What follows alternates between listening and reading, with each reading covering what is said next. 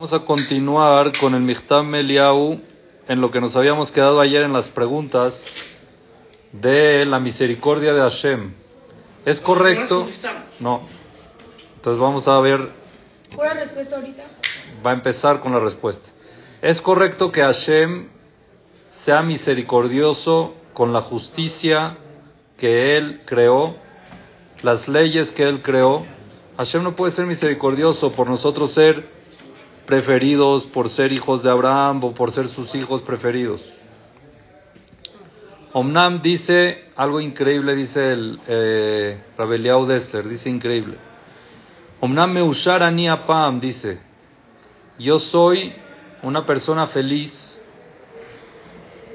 Shezikani Hashem Baraj, que Hashem Baraj me dio el mérito, limtzot barim gedolim, de conseguir cosas muy grandes, me que van a aclarar las preguntas que habíamos hecho, las cuatro preguntas que habíamos hecho, ¿cómo puede ser que Hashem pueda hacer eso? Beyotermise y más de eso, Kirulanu Irulanu Or. Vamos a ver el camino que se va a ver la luz para aclarar a nosotros muchas más preguntas que se nos puedan meter a la cabeza. La cabeza de nosotros tiene preguntas de las cómo Hashem se comporta y por qué se comporta. Y ya explicamos ayer de que no es un tema de que lo aleno Hashem esté equivocado, sino simplemente nosotros nos falta información, no estamos capacitados para llegar a entender. Entre más uno indague, entre más uno se meta, más puede llegar a entender. Ahorita, Rabeliau Dessler llegó a entender estas preguntas que hemos hecho con el Rahamim de Barim Niflaim. Cosas impresionantes. Dice, las, las encontré escritas en un libro que el que lo escribió se llamaba Rabbi Haim y Volozhin. ¿Escucharon hablar de Rabbi Haim y Volozhin? Tiene un libro, él era alumno del Gaón de Vilna, del Grad, del Gaón de Vilna, y tiene un libro que se llama Ruach Haim sobre el Pirkei Avot en el Perek Dalet, Perek Hei, perdón, Mishnah Gimel. Dice así, trae un pasuk en Mishle. El pasuk en Mishle dice, Mitalech betumo tzadik, dice Shalom Amelech. La persona que va, camina con ingenuidad, betumo tamim, tzadik, es un tzadik. Ingenuidad quiere decir que no indaga cada cosa y no se frena y no se pone a, sino simplemente sigue, no se hunde. ¿Ok? Cosas que puedan pasar en la vida, sigue adelante. No es que se queda ahí atorado y por qué a mí, por qué esto, sino sigue adelante. Ashreb Banabajarab, dichoso sus hijos que tiene esa persona. Y explica a Jaime Bolojin, dice así, Kikama midot taraj. Cuando la persona trabaja en sus cualidades. Una persona, un tzadik, quiere decir que trabaja en sus cualidades. Vamos a decir, una persona que trabaja en la cualidad de no enojarse, o de no hablar mal de nadie, o de ver siempre lo bueno. Es un trabajo, es una cualidad que hay que trabajar, y la trabaja. Y siempre que están en la mesa de Shabbat, y siempre que está con sus hijos, les inculca esas cualidades. Inculca y él trabaja mucho todo eso. Levanaba jarabe makemoteba mutba. Sus hijos ya nacen con esa naturaleza como ven a su papá que nunca habla mal de nadie, ellos tampoco hablan mal. Como ven a su papá que no se enoja, ellos tampoco se enojan, no tienden a enojarse.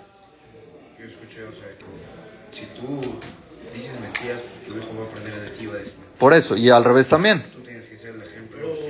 Quiere decir de que tú lo que lograste conseguir, lo estás heredando. Pero no siempre. No siempre, espérate, ahorita vamos a ver lo que, cómo sigue, cómo se explica de que hay hijos que salen mal, pero en un principio, este niño que nació, ¿en qué casa nació? Nació en una casa que el papá siempre veía el punto bueno y la mamá siempre veían las cosas buenas y siempre hablaban bien de la gente. Pues él nació ya con esa naturaleza. ¿Estamos de acuerdo o no? Sí, o sea, Pero puede llegar un momento que se pueda revelar. Es verdad, no digo que no. Sí, pero ¿de dónde o sea, parte? si le más estudiar Torah, vas a no sé ¿De dónde parte él? Él parte de ese punto. De ese punto que es como el natural. Se tiene que esforzar un poquito. No es igual que otro que se enojaba, por ejemplo, y se tiene que trabajar para dejar de enojar. Este niño ya vio a su papá que nunca se enojó. Y él también trabaja para no enojarse, pero poquito. Ahorita vamos a ver los méritos, pero por ahora las cualidades que uno logra se heredan. ¿Qué quiere decir que se heredan? Que nuestros hijos cuando ven eso, ya se parten de ese punto. Entonces ahorita lo explica. Dice, aparentemente lo que dijo aquí Rav Jaime Boloshin se ve algo normal, se ve algo que lo podemos leer rápido, pero hay que entender la profundidad de lo que está diciendo. Dice algo increíble que es importante entenderlo. Nosotros sabemos que toda persona, en cualquier situación que está, tiene libre albedrío. ¿Es correcto o no? Sí. Cualquier persona tiene libre albedrío. El libre albedrío es constante, en toda situación y en todo momento. ¿Sí? Pero el libre albedrío se mueve. El libre albedrío no queda en un punto. ¿Ok? Por ejemplo, ahorita me acaba de decir Carlos que él no puede dejar de ver un partido de Dallas. ¿Está bien? Para mí personalmente no me mueve nada, absolutamente nada. Mi libre albedrío en eso está por encima. ¿Estamos de acuerdo o no? Por, no, no, no, no te estoy diciendo que estás mal. Estoy explicando cómo los libres albedríos existen en las personas, depende del nivel que está. Para que vea, Jajam, en Rosh Hashanah yo no vi el partido de mi equipo. Con la acabó. Pero ahí tenías libre albedrío para ver si verlo o no, ¿verdad o no? Jugó mi equipo. Tú tenías ahí, tú tenías libre albedrío, tenías, tenías libre albedrío y lo querías ver y trabajaste para no verlo. Ahora yo, yo por ejemplo, yo, ni se me pasó por la cabeza, ni tenía la opción, o sea, no, no era para mí ni, ni opción. Ni tuve que luchar para no verlo, ¿me explico o no? Ya no tu lucha. Es lo que explica aquí. Sí. Una persona, por ejemplo, que sube de nivel, su libre albedrío cambia. Una persona que baja de nivel, su libre albedrío cambia. Él dice, Rabdester dice, por ejemplo, yo, personalmente, mi libre albedrío que no estoy en él, quiere decir, la parte alta que no estoy, es, por ejemplo, empezar a ayunar por la situación que hay. Esto es- lo está escribiendo cuando habían guerras. Creo que era la, Bologna. la segunda, no, Rav- eh, sí, Bologna. Por ejemplo, yo ayunar por situaciones que hay, ya no está en mi libre albedrío, ni lo pienso. Por otro lado, fumar en Shabbat tampoco es libre albedrío para mí. No es una opción. Eso, ya está fuera de mi libre albedrío. Yo estoy ya, mi libre albedrío está en otro punto. Pero el punto siempre hay para arriba y para abajo. O sea, Que no está muy bien. Eso, so- ese es tu punto de libre albedrío. Pero tú, por ejemplo, no tienes libre albedrío si ser Shomer Shabbat o no. Y hay otros que sí. Hay otros que sí, ¿entendiste? Entonces, cada uno según su punto, el libre albedrío se va moviendo. En la situación que está la persona, el libre albedrío se mueve. A todos, todos a Kadosh Baruj Hu les paga según su esfuerzo, no según el resultado. Por ejemplo, para ti, por eso, para eso. A mí me pagaron con Y sería como que si yo, no sé, si yo me iría a estudiar en vacaciones, por ejemplo, ¿me entiendes? Ese es mi libre albedrío y tu libre albedrío es ese. Cada uno tiene su libre albedrío que tiene que trabajar y se va moviendo. Es depende del nivel en el que estás. Ahora, los Abot, Abraham, Isaac y Jacob, explica Rav Jaime Bolojin, Emma lo beat benem. Tú no puedes escoger el libre albedrío de tus hijos. Cada uno tiene su libre albedrío, pero, pero, cada persona, él puede empezar su libre albedrío en la base donde lo pusieron sus padres, como explicamos antes. Siempre empiezan como sus padres. Así empiezan porque es lo que ven. Si es que el papá es Shomer Shabbat toda la vida y es kasher toda la vida, ese niño ya no nace con libre albedrío de kasher o no Pero kasher. solo en eso. No, En no eso va a sí, en eso. En el libre albedrío En eso. papá de rezar o no. En eso, en lo que vio en su casa, en donde sus papás dejaron a sus hijos. En ese punto, si tú siempre fuiste Shomer Shabbat, ya tu hijo no tiene la tendencia de no ser Shomer Shabbat. Yo, por ejemplo, no tengo televisión en la casa, no vemos partidos de fútbol. No hay libre albedrío si ver un partido en Shabbat o no. No existe. Ahora, hay otros que sí, que son Shomer Shabbat, pero cuando hay un partido, pues no pasa nada, que lo prenda la Ijira y lo quiero ver. Entonces, ese es el libre albedrío que ellos tienen. Cada uno es otro que eh, los papás no son kasher. Entonces el niño nace con el libre albedrío de kasher. Cuando los papás son kasher, el niño se queda, ya pasó ese libre albedrío, ya no es su libre albedrío, su lucha ya no es el kasher. Pero hay algunos que, o sea, yo conozco a alguien que su papá... Ahí va, espérate. O sea, así de religioso. Ok, ahora, existe, dice Rab, Jaime existen hijos de tzadikim que se hicieron malos, que se hicieron reshaim. Sí existe. Pero ¿por qué? Porque fueron bajando. No es que fueron subiendo. Del punto medio que los dejó el papá, fueron bajando. Por ejemplo, si el papá era Shomer Shabbat, él decidió no serlo. Pero es porque él decidió. Pero el libre albedrío que lo puso el papá era otro. Uno decide escoger el mal o escoger el bien. Pero ¿cuándo? ¿De dónde arranca? De donde los padres lo dejan. ¿Está claro? ¿Sí está claro hasta aquí? Es importante saber este punto. Dice Rabhaim y Bolojin que Moshe irá Bejush, pero nosotros vemos de que hay muchas cosas que ya no están dentro de nuestro libre albedrío y es por herencia. Por ejemplo, ¿ustedes conocen la gente que se entrega por Kiddush Hashem? ¿Sí? A ver, un soldado que va a la guerra, al frente de guerra, y va, so- va ¿a qué va? Un soldado yehudí va a defender a sus hermanos Yehudim y está dispuesto a entregar su vida porque a los que nos quieren aniquilar, nos quieren aniquilar por ser Yehudim. ¿Es correcto o no? O la gente en la Shoah, por ejemplo, que decidía entregar su vida y no las inquisiciones y no por ser Yehudí. Y había gente sencilla, no tenían que ser jajamí, había gente muy sencilla que decían entregar su vida. ¿De dónde? ¿De dónde recibieron esas cualidades? Es herencia. ¿Pero de quién? ¿De quién es la herencia? ¿Quién fue el primero que entregó su vida por ser Yehudí? Abraham sea, Abraham vino en el fuego. El Lo querían matar por ser Yehudí. Y él decidió, yo le entro. El- el Se llamaba hebreo. Sí, pero era creer en la- el monoteísmo. Él lo querían matar por ser monoteísta y él entregó su vida por eso. Y eso los Yehudim hoy en día lo heredamos. Y por eso hay veces el libre albedrío de entregar la vida o no, en esas situaciones lo tenemos ya de otro lado. Ya no es para nosotros chance, es seguro. Muy bien. Ahora hay gente que baja. Muy bien. Hay gente que decide alejarse de esa herencia de Abraham Avinu. Y baja y ya no entrega su vida. Un mérito mantener la herencia, sí. Claro, claro. Sí tenemos méritos. Mérito sí. Ahí va. Estábamos Sí tenemos méritos. ¿sí, Sí, sí, sí. Ok. Pero no se acaba esa herencia. Depende de ti. Depende que tanto te Les cae a apegues. todos, les cae a todos. Todos pueden empezar, pero depende de cuánto te apegues tú a Abraham Avino, a la idea de Abraham Avino, a la Torah. Si estás apegado a la Torah, empiezas ya con ese libre albedrío que Abraham Avino nos transmitió. ¿Está claro o no? Porque es una herencia que tú llegas y partes de ese punto. Si tú naces estudiando a Abraham, a Isaac, a Jacob, los diez nisionot de Abraham Avino, eso te hace de que partas de un punto de que yo me entrego. Y ya no es libre albedrío para mí, ya yo estoy en otro punto de libre albedrío. ¿Entendieron o no?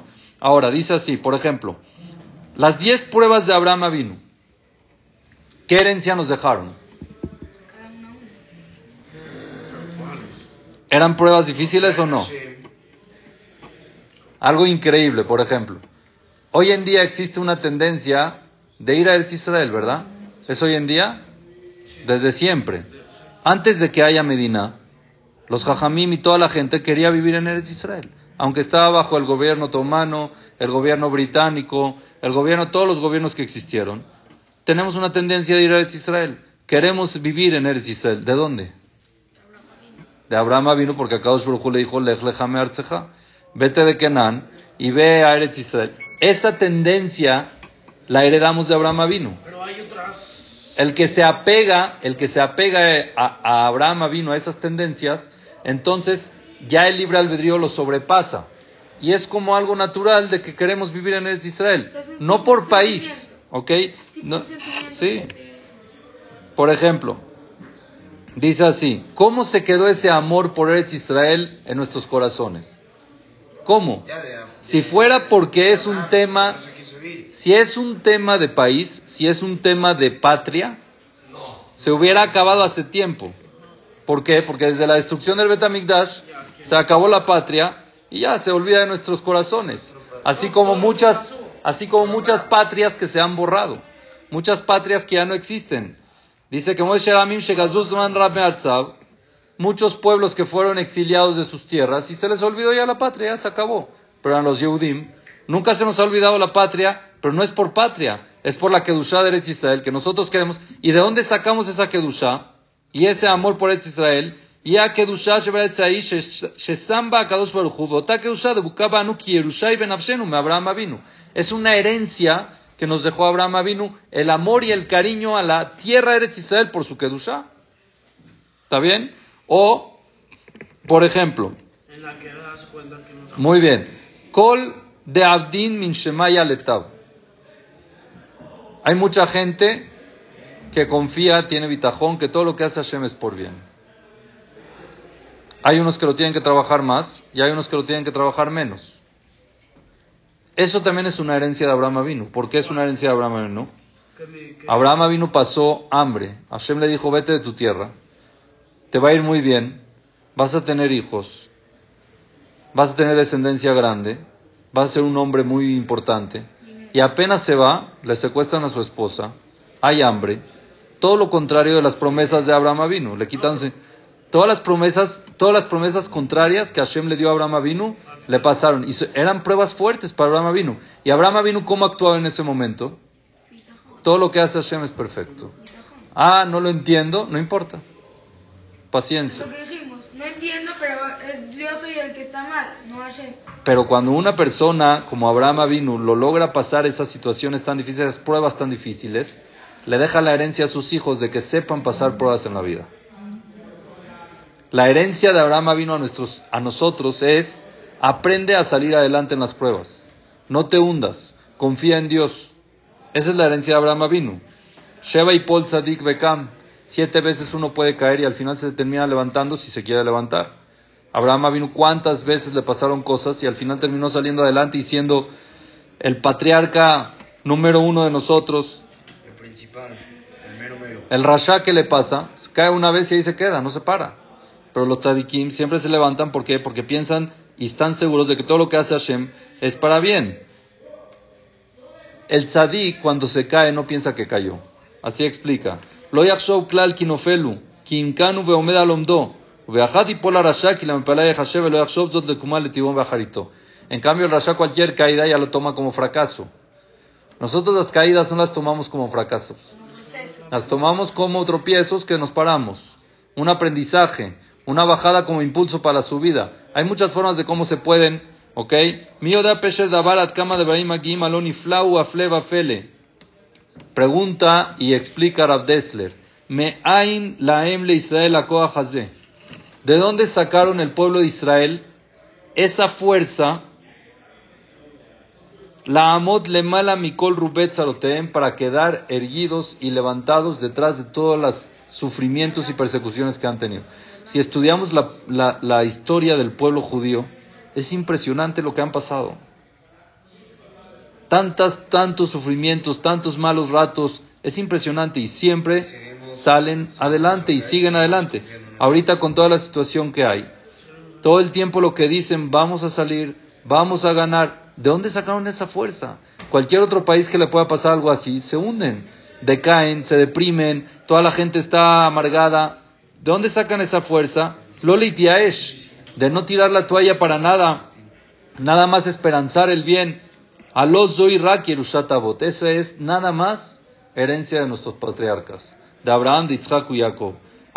Avotenu Akedoshim, Shekiblu Akol Beaba. Nuestros patriarcas que siempre lo que les venía, cualquier situación, la recibían con amor porque sabían que Akadosh Baruj la mandó. Seuru, ustedes vean, dice Rav Dessler, salgan y vean, Yehudi, Shadain. Miren qué increíble, esto es impresionante cómo hay que saberlo y más en estas generaciones que lo nos están viendo estas situaciones. Si tú sales y ves a una persona que tiene esa descendencia, esa, esa herencia, perdón, que se mantuvo con esa herencia de nuestros patriarcas, ¿existe que se suicide una persona así por alguna situación? Sí, seguro. No, Sí, claro. Uno que está apegado a que todo lo que hace Hashem es por bien y recibir las cosas, estoy, me estoy refiriendo a que recibió la herencia de Abraham Avinu, es lo que digo. ¿Se va, ¿Se va a suicidar por una situación? No, pero la mayoría. Para nada que se va a suicidar. ¿Por qué? Porque no lo deprimen las situaciones que le pasan. Al revés. Él tiene la fortaleza como la tenía Abraham, Isaac y Jacob, porque es la herencia, y sale adelante. Los que. Los que no logran o sea, apegarse, No, están porque no se apegaron, entonces empiezan a deprimirse, empiezan a ver la vida que ya no tiene sentido, empiezan a no tener sentido en la vida y no les queda de otra más que quitarse la vida. Entonces vemos nosotros que entre más uno apegado esté a las herencias de nuestros patriarcas, más feliz pasa, más contento recibe o más seguro puede pasar las adversidades y las tempestades que les pueda traer eh, el mundo, las situaciones que puedan venir. Y esta persona, aunque sufra mucho, que tenga mucho sufrimiento, Yachshov Shielo le caparata bonot. ¿Qué piensa? Ya, caparata bonot es capará y que Hashem me perdone y vamos a salir adelante. En vez de decir qué injusticia, qué malo es el mundo, qué negativo es todo, y ya empieza a perder el sentido de la vida, ya, caparata bonot, Hashem sabe lo que hace, confío en él, sigo adelante. Veuki aboteno a Kedoshim, y eso por qué es, porque está apegado a nuestros patriarcas, Abraham, Isaac y Jacob. Kanud Bekut Lechaim Aruhanim. Escuchen este concepto que está interesante. Abraham, Isaac y Jacob se apegaron a la vida espiritual. ¿Qué significa vida espiritual? Id Bekut el Mekora Bekut el Abit Baraj. Apegarse a la raíz, a la fuente de la vida. Apegarse a Kadosh Baruchu. Bagiam Leze, cuando llegan a ese nivel, y y asea shemit baraj al pnimita masima em. Todo lo que le sucede no son acciones materiales, son acciones espirituales. Todo lo ven con una vista espiritual, no con una vista material. Entonces, lo alen o lo alen. Si fallece alguien, ¿ok? Falta un ser querido, no lo ven material nada más el dolor de que ya no está aquí, lo ven espiritual que está en el Ganeden. ¿Entendieron o no? Lo ven espiritual que a Kadosh Baruj se lo llevó al lado de él. Está difícil. Es difícil, ¿no? No, Es depende de cuánto estés apegado. ¿Ok? Cuentan, por ejemplo, de Rauhaim, cuentan de Rauhaim Kanievski, por ejemplo, alaba Shalom, que cuando falleció su esposa, su esposa lo apoyó muchísimo. Su esposa para él era mucho. Ella tenía un chofer que, lo, que la llevaba una vez a la semana a visitar a su papá, a Eliashiv, a Jerusalén. Y siempre que se lo llevaba a Rauhaim, la acompañaba hasta el coche y le decía al chofer, por favor no te tardes porque no puedo estudiar cuando ella no está cerca de mí. Imagínense el apego que él tenía hacia ella. Y cuando falleció, ¿cómo lo tomó es ¿Le dolió? Sí. Claro que le dolió, es ser humano. ¿Pero qué dijo? Dios. Todo es Dios. Baruch Dayan. ¿Cómo puede ser? ¿Por qué? Porque está pegado a la parte espiritual, no a la parte material. Él sigue, sigue y explica y, y dice, por ejemplo, cuando uno se apega a la parte espiritual, que ve todo con ojos espirituales, todo lo que pase no tiene cosas malas, no hay cosas malas en lo que pase espiritualmente. Porque no existe que Hashem mande algo malo cuando es la esencia de la bondad, la esencia del bien. Veim gama adama katan veashafel. Y si es que el ser humano que es pequeño, besijlo paut, con nuestro cerebro que está un poquito limitado y degradado, vamos a ver cosas que nos parecen que son malas. Aparentemente vemos cosas que decimos, oye, no está bien, ¿qué pasa? Zeu mi pene shelo yada rak tagashmiut shela devarimaim. ¿Por qué la persona ve que es malo? Porque ve la parte material de la situación, no la parte espiritual. En materia, el cuerpo ya no está. Entonces me duele, me molesta que ya no voy a poder estar, que ya no lo voy a poder ver, que no lo voy a poder visitar, que no voy a poder saludar, que no voy a poder abrazar. Es materia. Pero espiritualmente, ¿qué pasa con él? ¿Ah? te eleva. Escuché ayer algo muy bonito de... Sí, ahorita... Cuando fallece la persona, lo vuelves a ver la- en algún momento de. Cuando se leva, cuando te metim, claro. Ay- ayer escuché algo increíble. Había una señora, eh, lo escuché de Rav Zamir Cohen, para entender esto un poquito más. Había una señora que le diagnosticaron lo aleno, le dijeron de que le quedan muy pocos días de, vi- de vivir, o semanas o meses. No sé por qué. Una enfermedad que le diagnosticaron. Entonces llamó al Rab a contarle y a decirle que últimamente está teniendo mucho miedo de la tumba. Le preguntó al jajam, ¿cómo, ¿cómo que miedo de la tumba? Sí, todo el tiempo me imagino cómo voy a estar ahí. ¿Cómo voy a estar abajo de la tumba, todo oscuro, todo chiquito, ahogado? Ahí? Así, eh, no tenía miedo de morir, tenía miedo de la tumba y todo el tiempo se imaginaba eso. Entonces el jajam le dijo, mira, dos cosas. Número uno, número uno, ¿quién te dijo que lo que dijeron los doctores es verdad? Muchas veces los doctores se equivocan y dicen una cosa y al final es otra cosa. Y en ese momento se paró uno del público, una señora del público, y dijo, a mi esposo le diagnosticaron dos meses de vida y lleva seis años. Porque se equivocaron. Hashem es más grande, los doctores no pueden definir. Y número dos le dijo, el cuerpo, el cuerpo, es un vestido, es una vestimenta del alma. Cuando llega a la tumba, el alma no está ahí. El alma llega a un Gan Eden, a un lugar mucho más cómodo y mucho más amplio. Entonces el cuerpo es la vestimenta. Entonces le dijo así, imagínate si cuando tú estás doblando la ropa y la vas a guardar en el closet, te pones a pensar, oye, pobrecita ropa, ¿cómo va a estar ahí tan apretada y agobiada y todo oscuro? Tú ahí te has puesto a pensar de que la ropa jazita va a estar en el cajón. Es igual el cuerpo, el cuerpo es la ropa del alma. Llega un momento que te quitas la ropa y la guardas. Pero eso no quiere decir de que, el, de que la persona que se viste la ropa está metido en el cajón también con la ropa. La persona está libre, dice, le dice es igual. Esa es la visión material y la visión espiritual. Si ves la visión material, entonces ves como que si lo metieron en abajo y ya va a estar todo oscuro y todo. Y la visión espiritual es ver dónde se va de verdad el alma y que el cuerpo es nada más la vestimenta. Así dice. Y la señora está o sea. La señora sí, sí, estaba bien. Ah, no sé al final, no sé. No sé, de esa señora no sé. Entonces así explica. Todo lo que, todo lo material es como las prendas, es una vestimenta del cuerpo. Así como nuestro cuerpo es una vestimenta para nuestra alma. Así tú puedes ver la parte material, la parte espiritual. Urrak levusha masimaem. Todo es nada más la prenda, lo parte externo. Todo lo material es, es toda, toda la ropa. Pero no es en verdad el cuerpo, no es la esencia. La verdad, la esencia verdadera de lo que pasa es la parte espiritual. ¿A dónde se va el alma? ¿Qué pasa con el alma? Todo eso, o todo lo que sucede en la parte espiritual. Lo aleno, o sea, no, no, no es que quiero justificar, pero si, si, si nosotros queremos transmitir esto o traducirlo a la situación que está pasando ahorita en Israel, ¿cómo tú puedes verlo con ojos materiales y cómo lo puedes ver con ojos espirituales?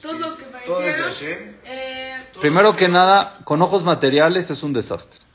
Una catástrofe, lo alenu, la gente que se murió, lo alenu, cómo dejaron pasar, cómo, cómo se les fue, cómo se les fue, cómo el servicio secreto no sabía, un, un millón de cosas que puedes ver materialmente y es mucha pérdida. Pero es mucha pérdida. Ahora, espiritualmente, aparte de ver todo que Hashem, obvio que lo hizo, espiritualmente esto creo que todo el pueblo se una. Antes de eso están, ustedes saben que en Yom Kippur, en Yom Kippur se pararon a decir Cal Nidre en una banqueta a un público y vinieron gente a callarlos, a sacarlos de ahí. En Yom Kippur están diciendo Cal Nidre. Y llegó gente, váyanse aquí, no pueden decir Cal Nidre. Esas diferencias hoy en día se Se acabaron. acabaron por la guerra. Entonces eso es una visión espiritual. Qué triste que eso lo llevó. Pero ¿cómo ves la situación?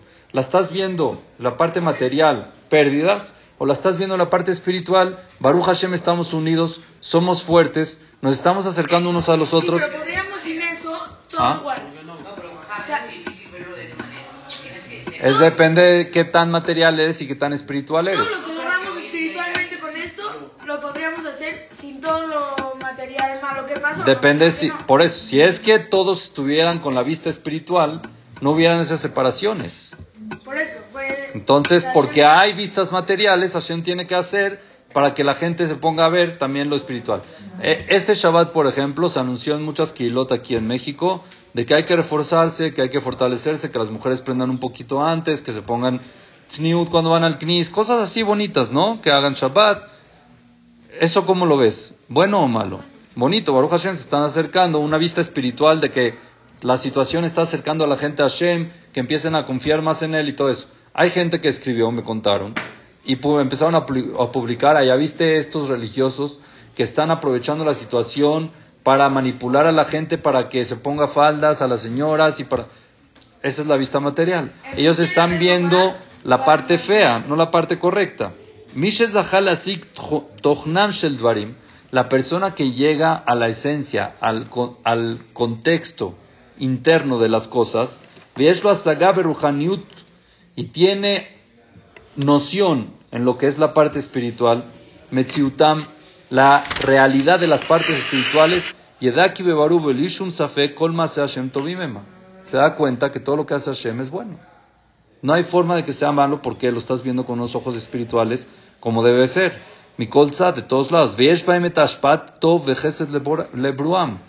Akadosh Baruj todo el tiempo nos da bondad, es bondadoso con cosas buenas. Ahora, a nuestros ojos materiales podemos ver cosas no buenas, pero a los ojos de la parte espiritual todo el tiempo se ven cosas positivas.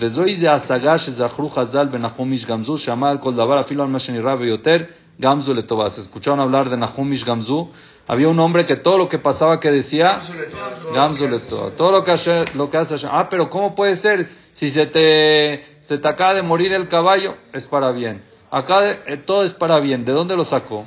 Porque él no veía la parte material. No veía el caballo, veía la parte espiritual. Akadosh Baruj Hu ahorita no quiere que yo tenga un caballo porque este caballo no me iba a hacer bien por alguna razón. Entonces, al ver la parte espiritual, la persona no se deprime, no se angustia, no llora por la parte material. ¿Ok? Quita porque Baruj Hu todo lo que hace es ven. Vareu que Adam. Y me vas a decir, pues, ¿cómo puede ser? Duele. Es verdad, duele, sí duele, pero es como cuando lo alen a una persona, la tienen que meter al quirófano. Yo tuve que meter a mi hija al quirófano porque le tenía que hacer un tratamiento. ¿No me dolió? Claro que me dolió, pero por dentro yo no veía la parte material que le estaban cortando y le estaban haciendo y le tuvieron que coser y, y la tuvieron que sedar. Yo no veía eso nada más. Veía la parte de adentro, la parte real, que es el final, que al final Baruch Hashem lo necesita para curarse, lo necesita para estar bien, lo necesita para que al final pueda ser sana. Entonces, esa es la parte espiritual, esa es la, la visión espiritual, la visión sana, es esa ver que todo lo que Akadosh Baruj Hu hace es por bien, aunque hay veces duela y no lo entendamos al 100%.